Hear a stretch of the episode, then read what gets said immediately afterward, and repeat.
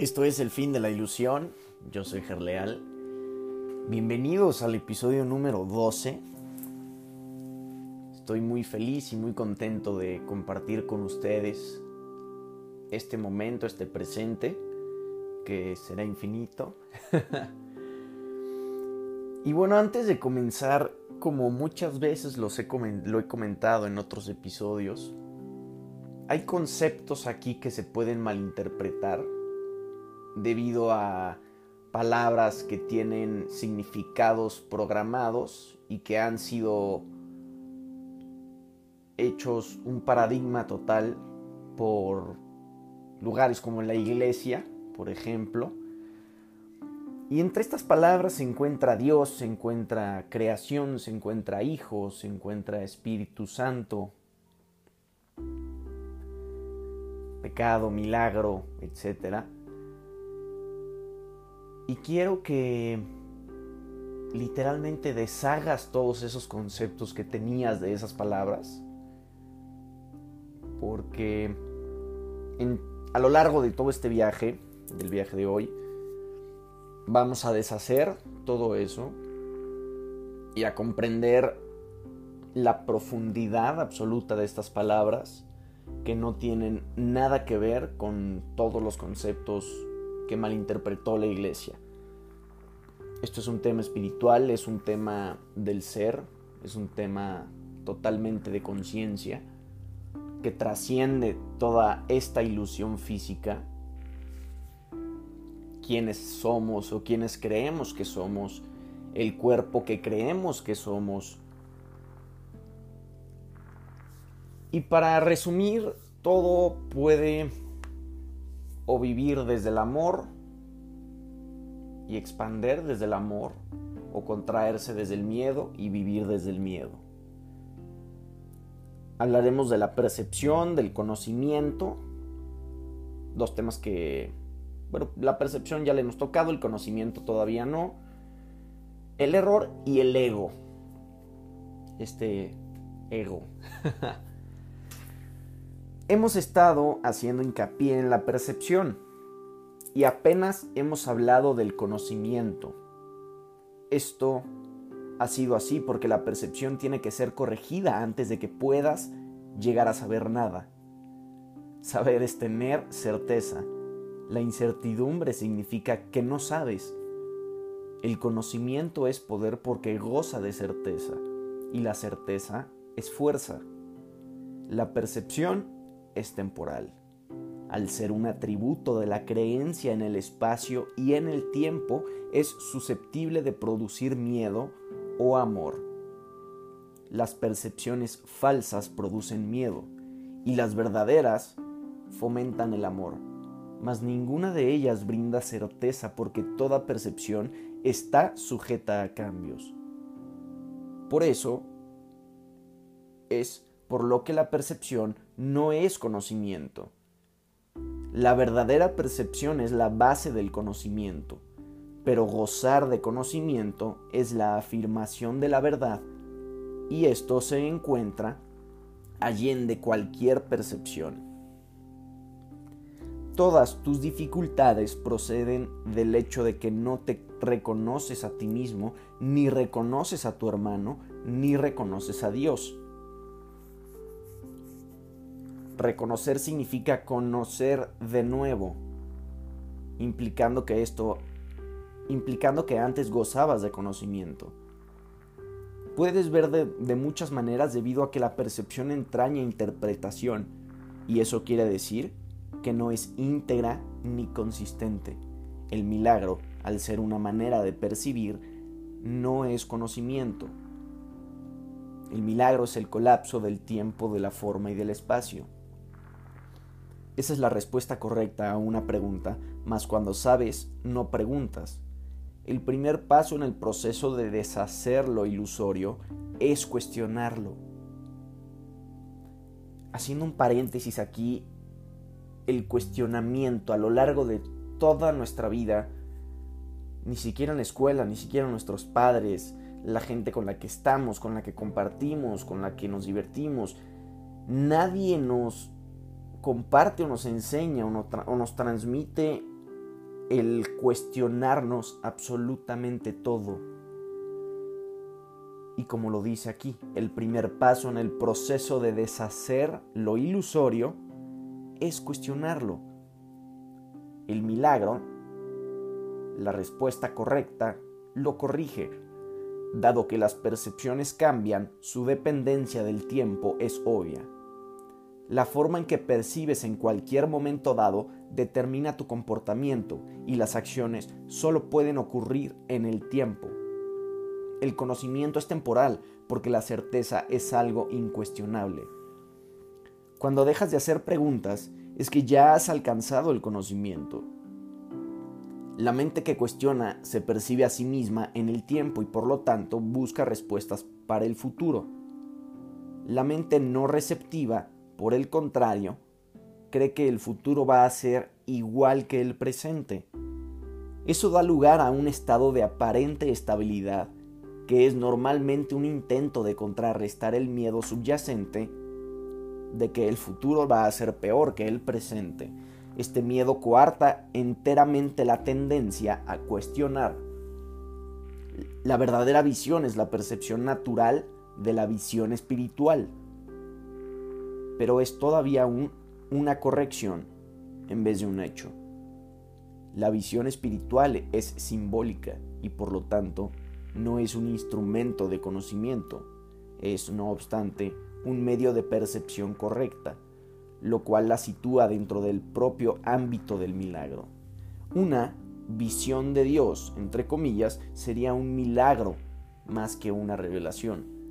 El hecho en sí de que la percepción esté involucrada demuestra que la experiencia no pertenece a la esfera del conocimiento. De ahí que las visiones, por muy santas que sean, son efímeras, la Biblia te exhorta a que te conozcas a ti mismo, o lo que es lo mismo, a que tengas certeza. La certeza es siempre algo propio de Dios. Cuando amas a alguien, lo has percibido tal como es, y esto te permite conocerlo. Hasta que primero no lo percibas tal como es, no lo podrás conocer, mientras sigas cuestionando lo que Él es estarás implicando claramente que no conoces a Dios. La certeza no requiere acción. Cuando dices que estás actuando vas basándote en tu conocimiento, estás confundiendo el conocimiento con la percepción. El conocimiento provee la fuerza para el pensamiento creativo, no para la acción recta. La percepción, el milagro y la acción están estrechamente vinculados. El conocimiento es el resultado de la revelación y genera solo pensamiento. La percepción, aun en su forma más espiritualizada, incluye al cuerpo.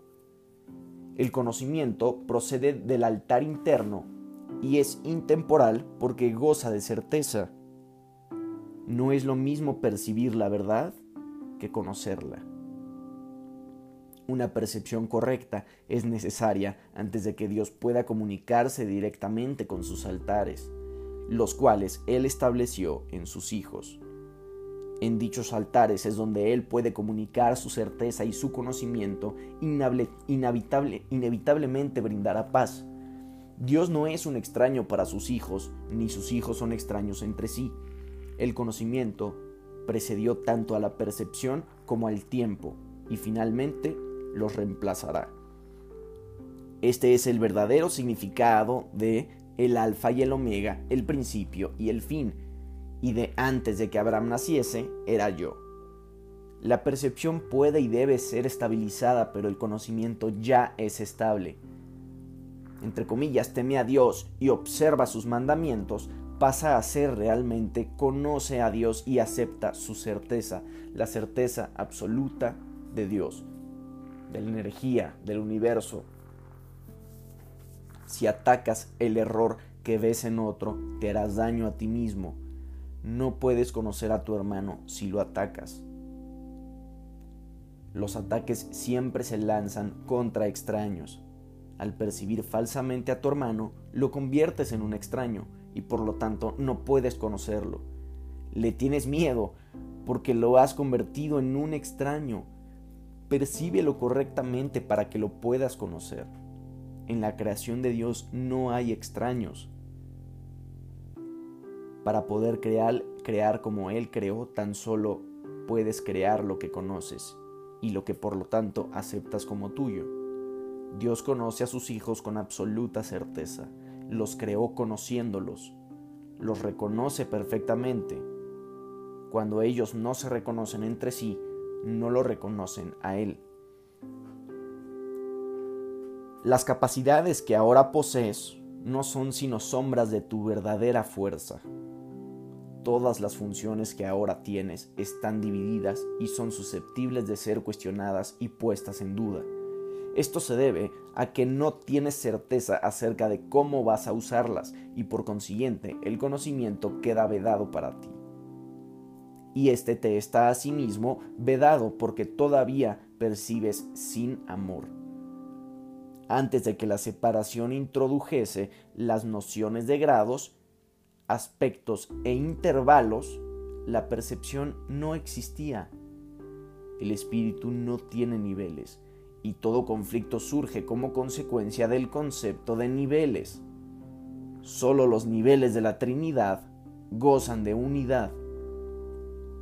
Los niveles creados por la separación no pueden sino estar en conflicto. Ello se debe a que ninguno de ellos significa nada para los demás. La conciencia, el nivel de la percepción, fue la primera división que se introdujo en la mente después de la separación, convirtiendo a la mente de esta manera en un instrumento perceptor en vez de un instrumento creador. La conciencia ha sido correctamente identificada como perteneciente al ámbito del ego. El ego es un intento erróneo de la mente de percibirte tal como deseas ser, en vez de como realmente eres. Sin embargo, solo te puedes conocer a ti mismo como realmente eres, ya que de eso es de lo único que puedes estar seguro. Todo lo demás es cuestionable. El ego es el aspecto inquisitivo del ser que surgió después de la separación, el cual fue fabricado en vez de creado. Es capaz de hacer preguntas, pero no de percibir respuestas significativas, ya que éstas entrañan conocimiento y no se pueden percibir. La mente está, por consiguiente, confusa porque solo la mentalidad uno está exenta de confusión. Una mente separada o dividida no puede sino estar confundida tiene necesariamente que sentirse incierta acerca de lo que es, y no puede sino estar en conflicto, puesto que está en desacuerdo consigo misma. Esto hace que sus aspectos sean extraños entre sí, y esta es la esencia de la condición propensa al miedo en la que el ataque siempre tiene cabida. Tal como te percibes, tienes todas las razones del mundo para sentirte atemorizado, de ahí que no te puedas liberar del miedo hasta que no te des cuenta, no solo de que no te creaste a ti mismo, sino de que tampoco habrías podido hacerlo. Nunca podrás hacer que tus percepciones falsas sean verdaderas y tu creación no se vea afectada en modo alguno por tu error. Por eso es por lo que, en última instancia, tienes que optar por subsanar la separación no se debe confundir a la mente que goza de conocimiento con la mentalidad recta, ya que sólo esta última está vinculada a la percepción verdadera. Puedes tener una mentalidad recta o una mentalidad errada. Y aún esto es cuestión de grados, lo cual demuestra claramente que ninguna de ellas tiene nada que ver con el conocimiento. El término mentalidad recta se debe entender como aquello que corrige la mentalidad errada y se refiere al estado mental que induce a una percepción fidedigna. Es un estado de mentalidad milagrosa porque sana la percepción errónea, lo cual es ciertamente un milagro en vista de cómo te percibes a ti mismo. La percepción siempre entraña algún uso inadecuado de la mente, puesto que la lleva a áreas de incertidumbre. la mente es muy activa. Cuando elige estar separada, elige percibir. Hasta este momento su voluntad es únicamente gozar de conocimiento. Una vez que ha elegido percibir, no puede sino elegir ambiguamente y la única forma de escaparse de la ambigüedad es mediante una percepción clara. La mente retorna a su verdadera función únicamente cuando su voluntad es gozar de conocimiento. Esto la pone al servicio del espíritu, donde la percepción cambia. La mente elige dividirse a sí misma cuando elige inventar sus propios niveles. No puede separarse completamente del espíritu, ya que de éste es de donde deriva todo su poder, para fabricar o para crear.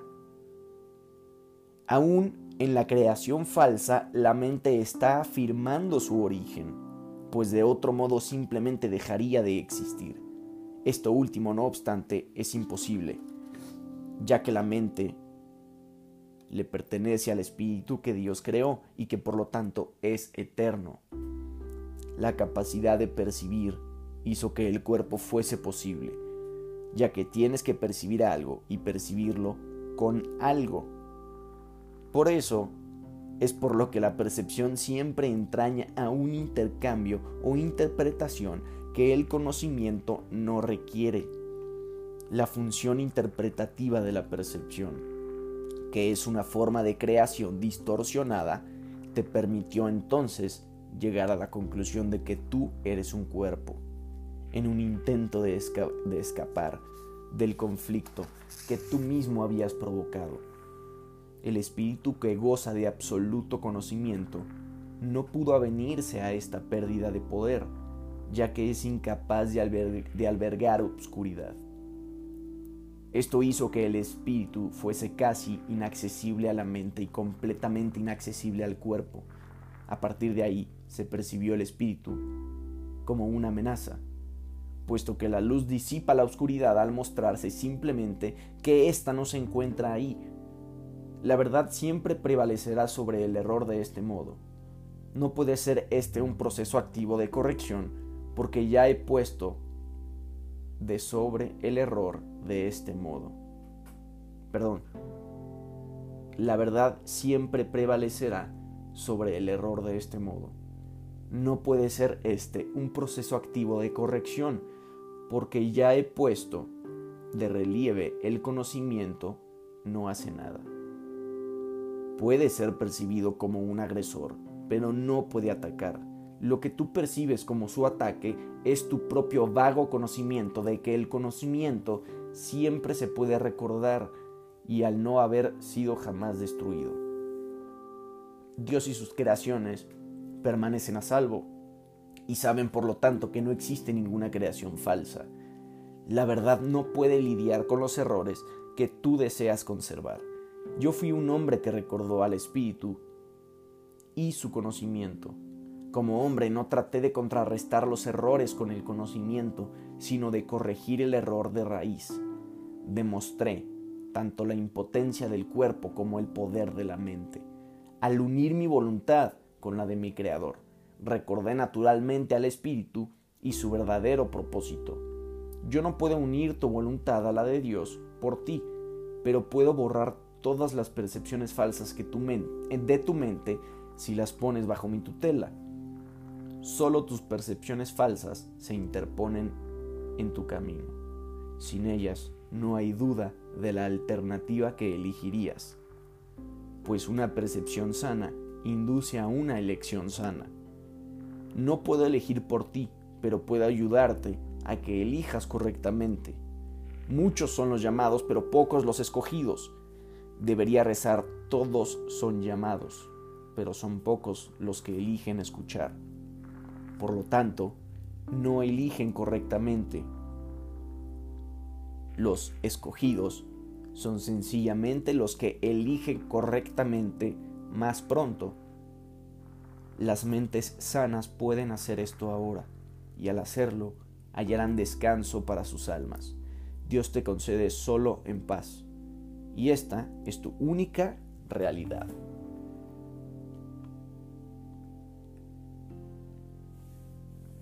No hay nada más absoluto y más verdadero que todo esto. Y mientras se los comparto es una forma de compartírmelo también a mí mismo. Y una afirmación más de que no vivimos dentro de esta ilusión ficticia y a través de esta información poderle poner fin a la ilusión. Esto es el fin de la ilusión. Yo soy Gerleal. Muchas gracias por escuchar todo esto. Les mando un muy fuerte abrazo. Les mando mucho amor. Que estén muy bien. Nos vemos.